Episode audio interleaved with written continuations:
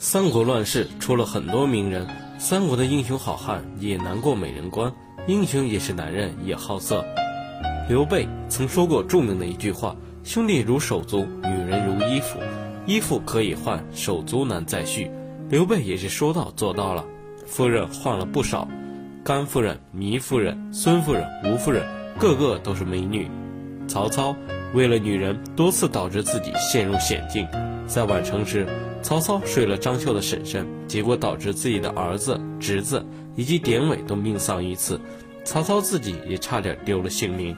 关羽曾向曹操请求将秦一路的妻子赏赐给自己，曹操答应了。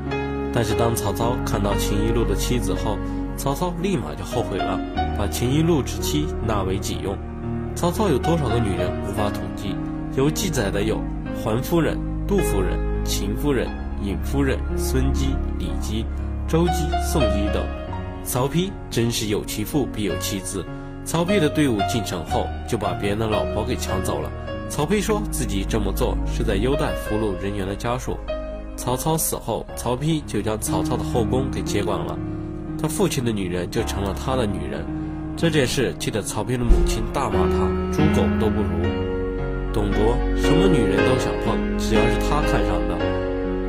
专权时，皇宫成了他的后宫，里面的宫女都没逃过他的毒手，那日子过得比皇帝还舒服。董卓也是死在好色上，知道干儿子吕布喜欢貂蝉，他还要霸占貂蝉，结果被吕布给干掉了。